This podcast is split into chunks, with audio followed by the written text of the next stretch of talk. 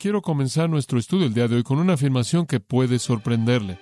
No hay acontecimiento o circunstancia que pueda ocurrir en la vida de cualquier cristiano que deba disminuir el gozo de ese cristiano.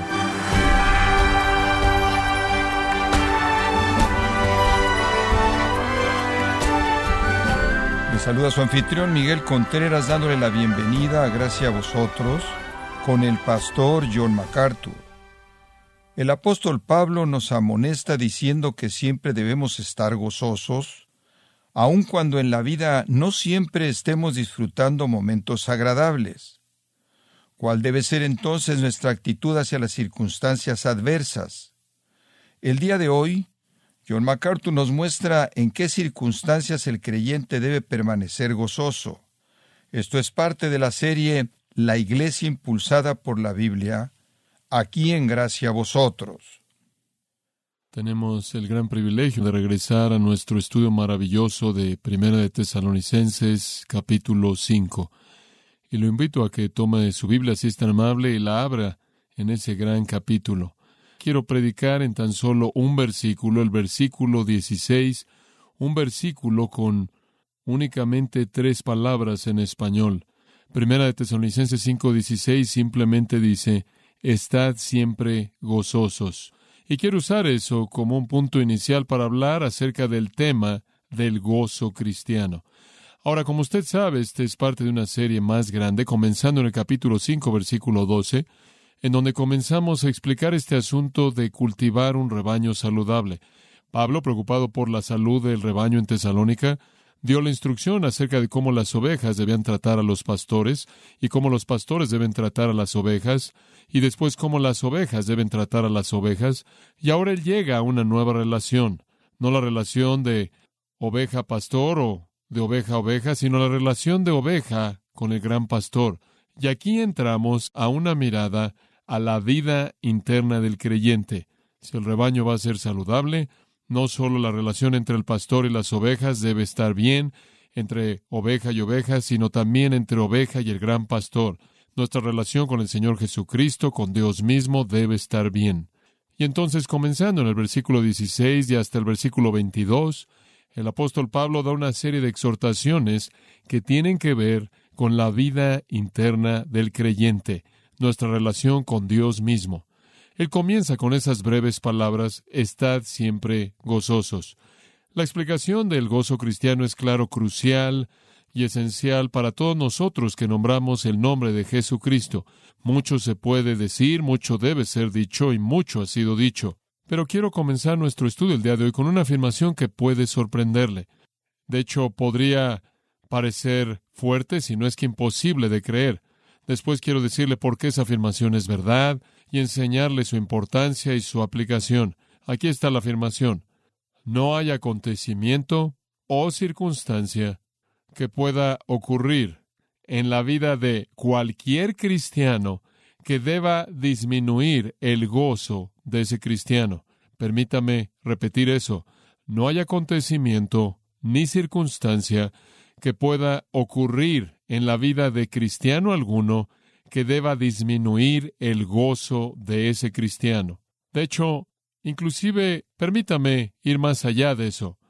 Si hay un acontecimiento o circunstancia fuera del pecado que disminuya su gozo, usted ha pecado.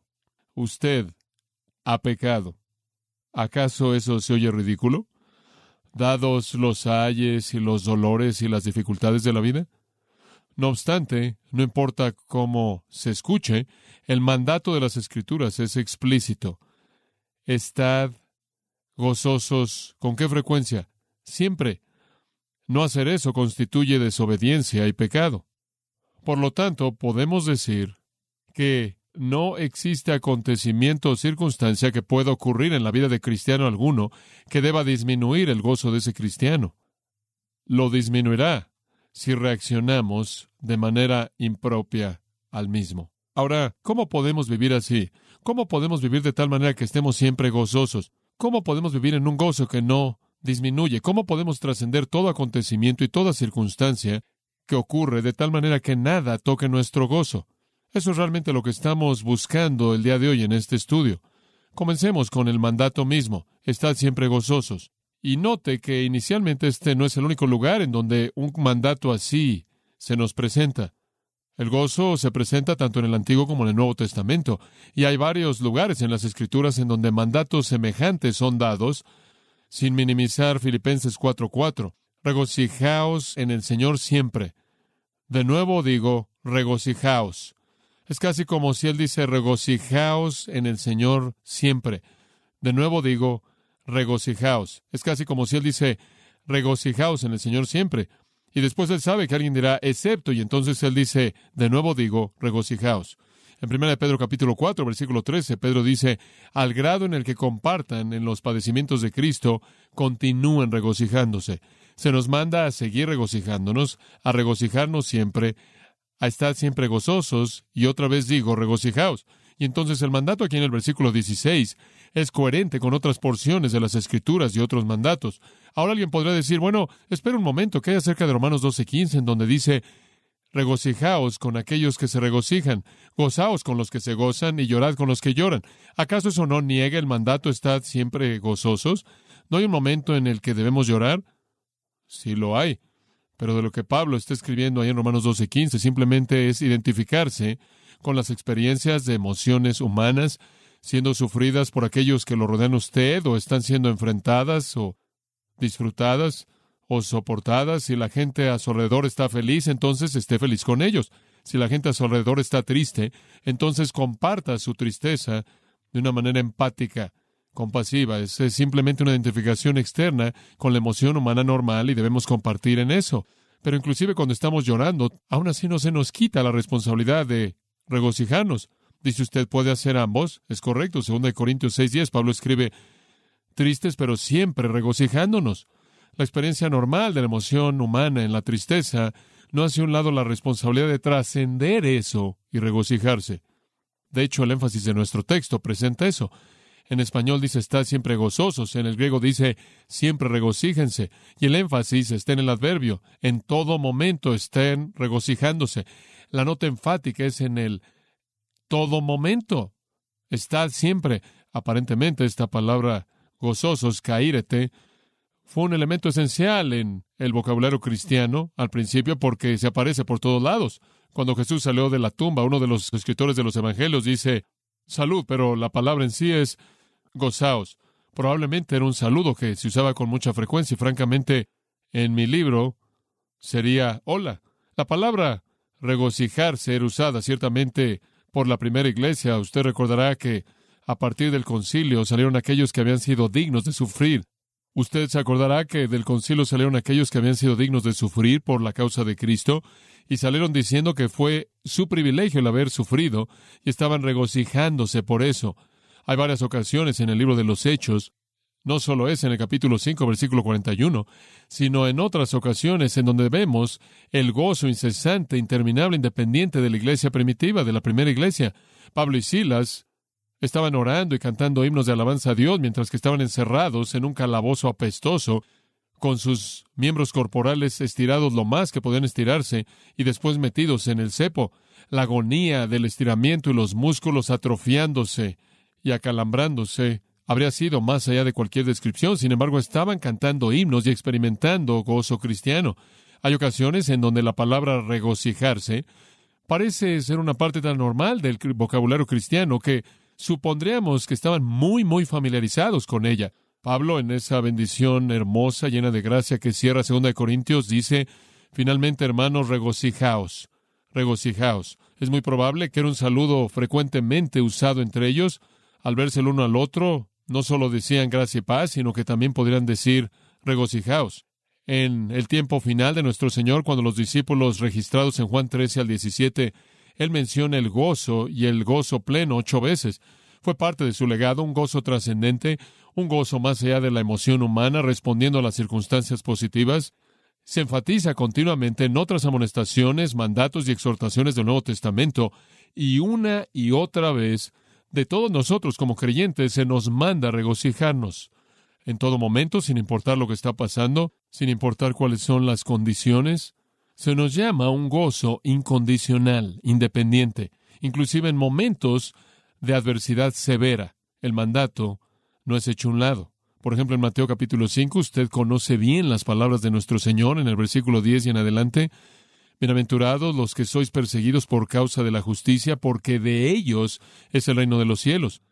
Bienaventurados cuando seáis insultados y perseguidos y se digan todo tipo de maldad contra nosotros falsamente por causa de mí. Regocijaos y estad gozosos, regocijaos y alegraos. En Lucas capítulo 6 encontramos en el versículo 22 palabras semejantes. Bienaventurados sois cuando los hombres os aborrezcan y os expulsen y os insulten y digan maldad de vosotros por causa del Hijo del Hombre. Alegraos en ese día y brinquen de gozo. Entre más severa es la persecución, mayor el salto. En Juan capítulo 16, versículo 20, un pasaje maravilloso de esperanza y promesa. Jesús dice, de cierto, de cierto os digo, y y os lamentaréis, pero el mundo se regocijará. Seguro, cuando Jesús muere, el mundo se regocijará, los discípulos llorarán, estaréis tristes, pero vuestra tristeza se convertirá en gozo. Él dice, habrá un día cuando ya no tendréis tristeza. Vuestro corazón, versículo 22, se regocijará, y nadie quita su gozo de vosotros. Pablo, al escribir a los colosenses en el capítulo 1, dijo, si tengo que entregar mi vida llevándoles el Evangelio a ustedes, me regocijo. Santiago dice, tened por sumo gozo cuando os halléis en diversas pruebas. Pedro dice esencialmente lo mismo, 1 Pedro 1.6, en lo cual vosotros os alegráis, aunque ahora por un poco de tiempo, si es necesario, tengáis que ser afligidos por diversas pruebas. No, los problemas serios en la vida, el problema y el dolor serio, no hace un lado el mandato al gozo incesante, interminable, continuo. Y las escrituras añaden que nuestro gozo debe ser grande, nuestro gozo debe ser abundante, nuestro gozo debe ser excesivo, nuestro gozo debe ser animado. Salmo 32, 11, nuestro gozo debe ser inefable, nuestro gozo debe ser lleno de gloria, nuestro gozo debe ser con asombro. Y entonces debemos regocijarnos siempre. Ahora en este punto necesito decir algo, y es esto. Un gozo como este no es natural. Entonces, si usted está diciendo, eso es imposible, lo que él está diciendo es imposible, no puede ser hecho, y tiene razón, desde el punto de vista humano. No es natural. No obstante, es gozo sobrenatural, y ese es el tipo de gozo del que estamos hablando. No estamos hablando de felicidad, lo cual viene de las circunstancias o debido a que algo simplemente resulta ser bueno. No estamos hablando de una respuesta superficial, emocional a una circunstancia positiva. No estamos hablando de un gozo natural, sino de un gozo sobrenatural. Es un gozo otro nivel, es a un nivel divino. Esta es la razón por la que dice en Gálatas 5, el fruto del Espíritu es amor. ¿Cuál es el siguiente? Gozo. Esta es la razón por la que en Romanos 14 usted tiene en el versículo 17 esa afirmación maravillosa de que el reino está constituido de gozo en el Espíritu Santo. Es un gozo espiritual, es un gozo del Espíritu Santo, es un gozo sobrenatural. Entonces se nos manda a estar siempre gozosos y después se nos instruye diciendo que no es natural, no es normal, es sobrenatural. Es un ministerio, es un regalo, es un producto, es un fruto del Espíritu Santo. Ahora alguien inmediatamente entonces dirá, bueno, si no es natural y no normal, y no emana de mi propia naturaleza humana y tengo que depender del Espíritu de Dios para que lo produzca, entonces, ¿por qué se me manda a regocijarme? Si es la obra del Espíritu, ¿por qué me está mandando a mí a regocijarme? Y la respuesta es la misma respuesta que usted tiene que dar a todos esos aspectos de las Escrituras que involucran la voluntad humana. Todo mandato en el Nuevo Testamento es un mandato hacia la santidad, la cual solo puede ser producida por Dios. Todo mandato al creyente es un mandato a la santidad que solo puede ser producido por Dios. Sin embargo, mi voluntad está involucrada en eso. Y entonces, mientras que el gozo es un producto del Espíritu de Dios, no está haciendo un lado mi voluntad, no está dándole la vuelta a mi voluntad. El Espíritu Santo da este gozo cristiano sobrenatural, es espiritual, es sobrenatural, es divino, es una obra de Dios en el hombre interior. Sin embargo, yo debo ejercer mi voluntad sobre la carne para que esa obra del Espíritu Santo se lleve a cabo. Debo estar involucrado. Es una obra de Dios, pero no sin mi voluntad. La experiencia del gozo cristiano fluye de Dios a través del Espíritu y después tiene que fluir a través de mí. Entonces, en primer lugar, se nos manda al gozo incesante. En segundo lugar, reconocemos que no es natural, es sobrenatural, la obra del Espíritu. Pero en tercer lugar, demanda la cooperación de mi voluntad. Ahora, eso debe llevarnos a una definición. ¿De qué tipo de gozo estamos hablando? Ahora, si mi voluntad tiene que estar involucrado en esto, ¿qué es? El Espíritu Santo ciertamente no necesita que se le defina. El Espíritu Santo no necesita que se le defina, Él lo sabe, pero yo no estoy seguro de que lo entiendo. Entonces, si tengo que activar mi voluntad en este proceso, ¿qué es el gozo por definición que estoy buscando? Ahora escuche con mucha atención. Este es el corazón de lo que voy a decir. Aquí está la definición.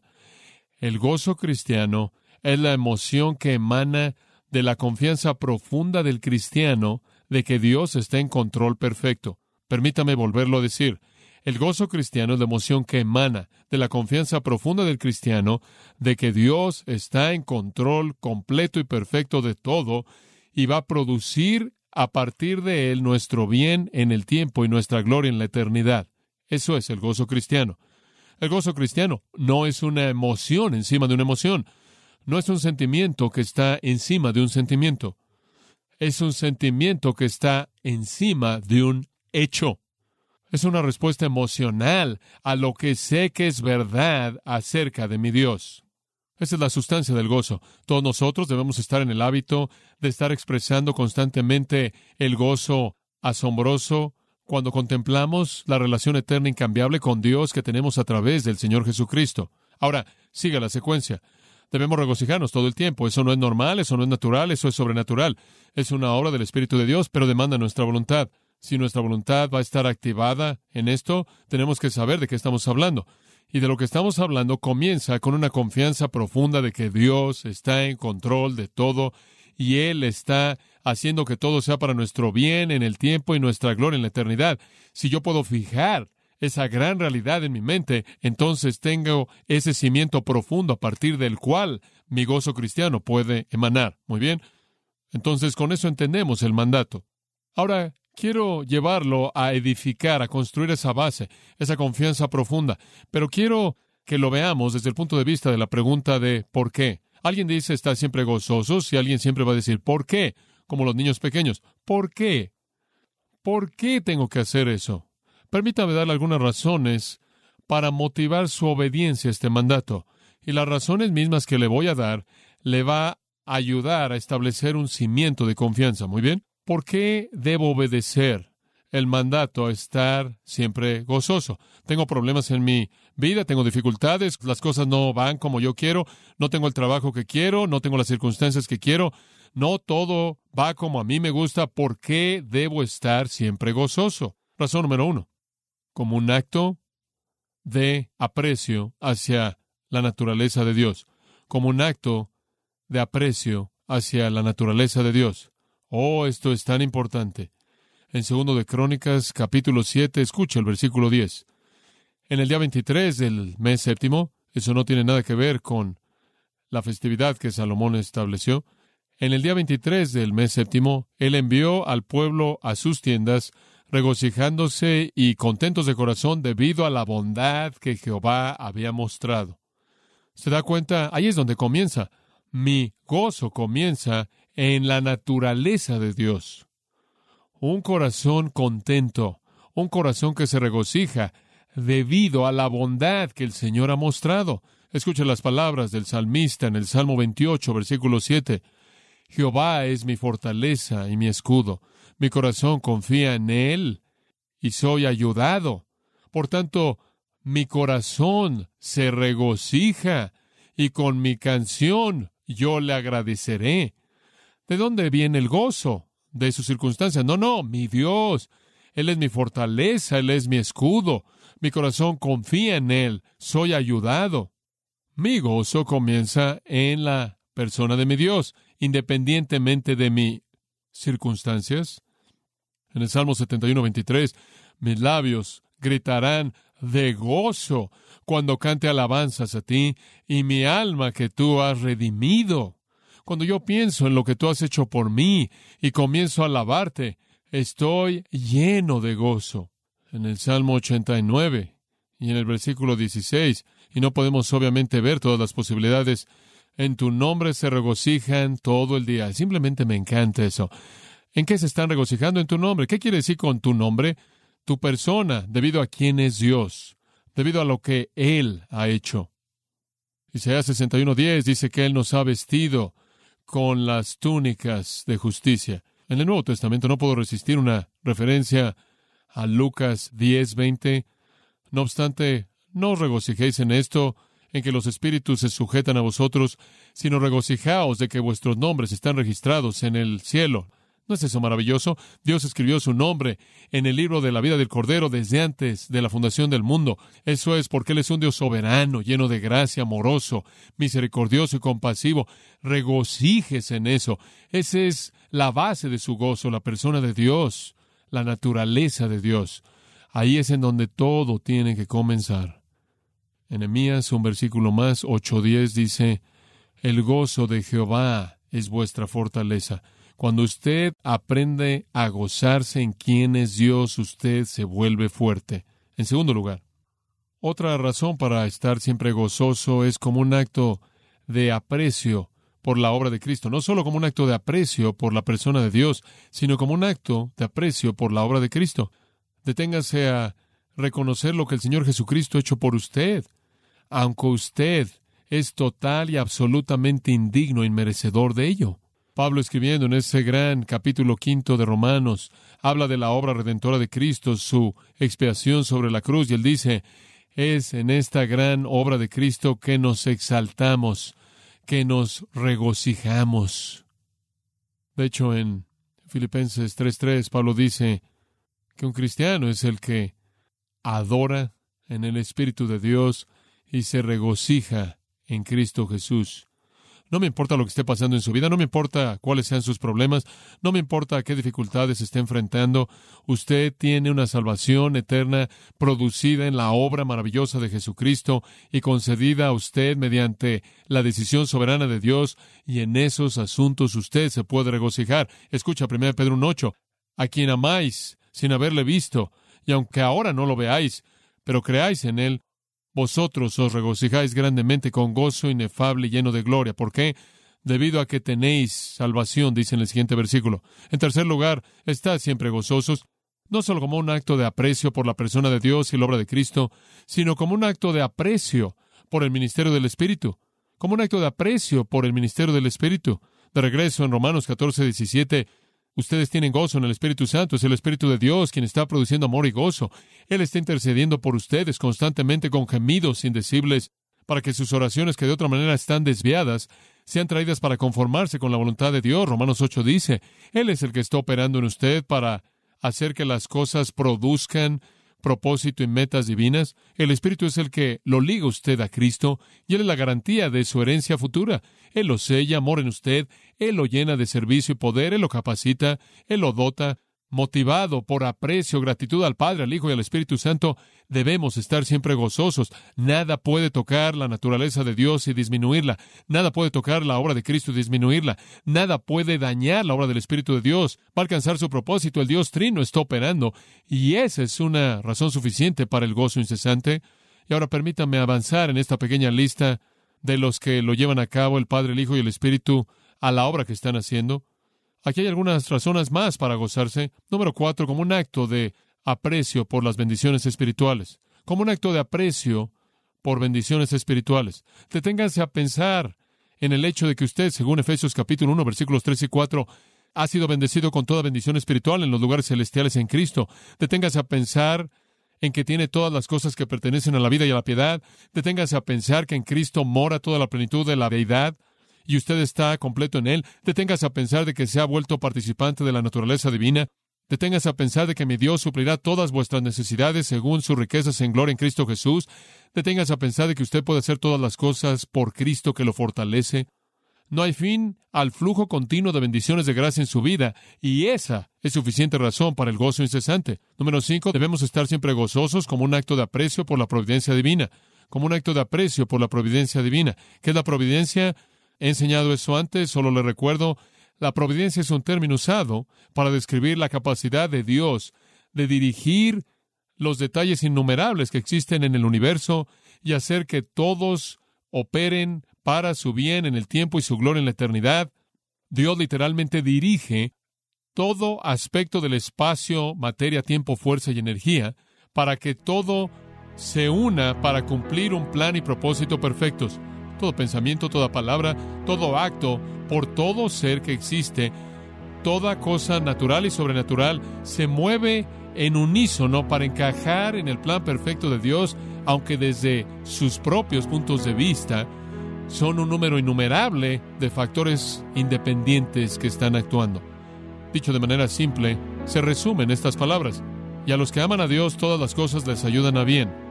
A los que conforme a su propósito son llamados. Romanos 8:28. No importa lo que esté pasando en su vida, debe haber una gratitud incesante y gozo por la providencia divina, conforme Dios dirige todo para su bienestar y su gloria eterna. Dios, el Dios que es poderoso para guardarlos sin caída, quien los sostiene.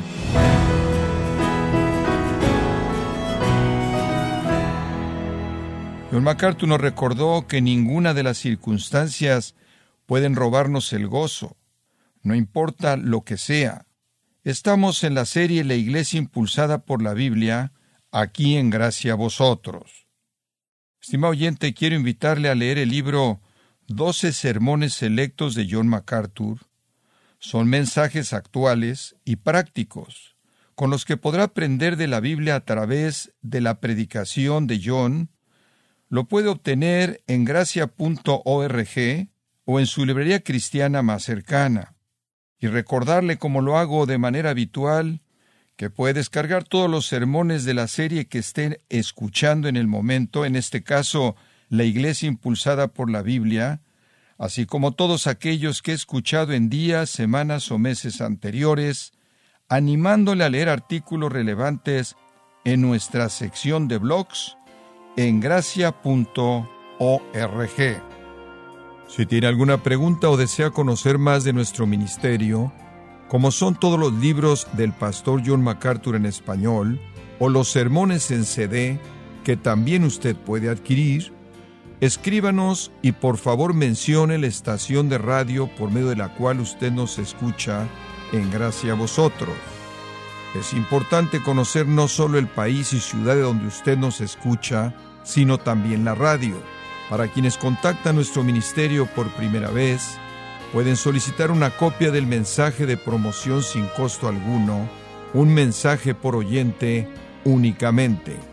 Si usted vive en los Estados Unidos o Puerto Rico, escríbanos a Gracia Vosotros, P.O. Box 4000, Panorama City, California 91412 o puede escribirnos a través del siguiente correo electrónico radio arroba Esto ha sido todo y en nombre de John MacArthur y del personal de este organismo, queremos darle las gracias por su tiempo y sintonía, invitándole para que nos acompañe en la próxima edición y juntos desatar la verdad de Dios un versículo a la vez, aquí en Gracia a Vosotros.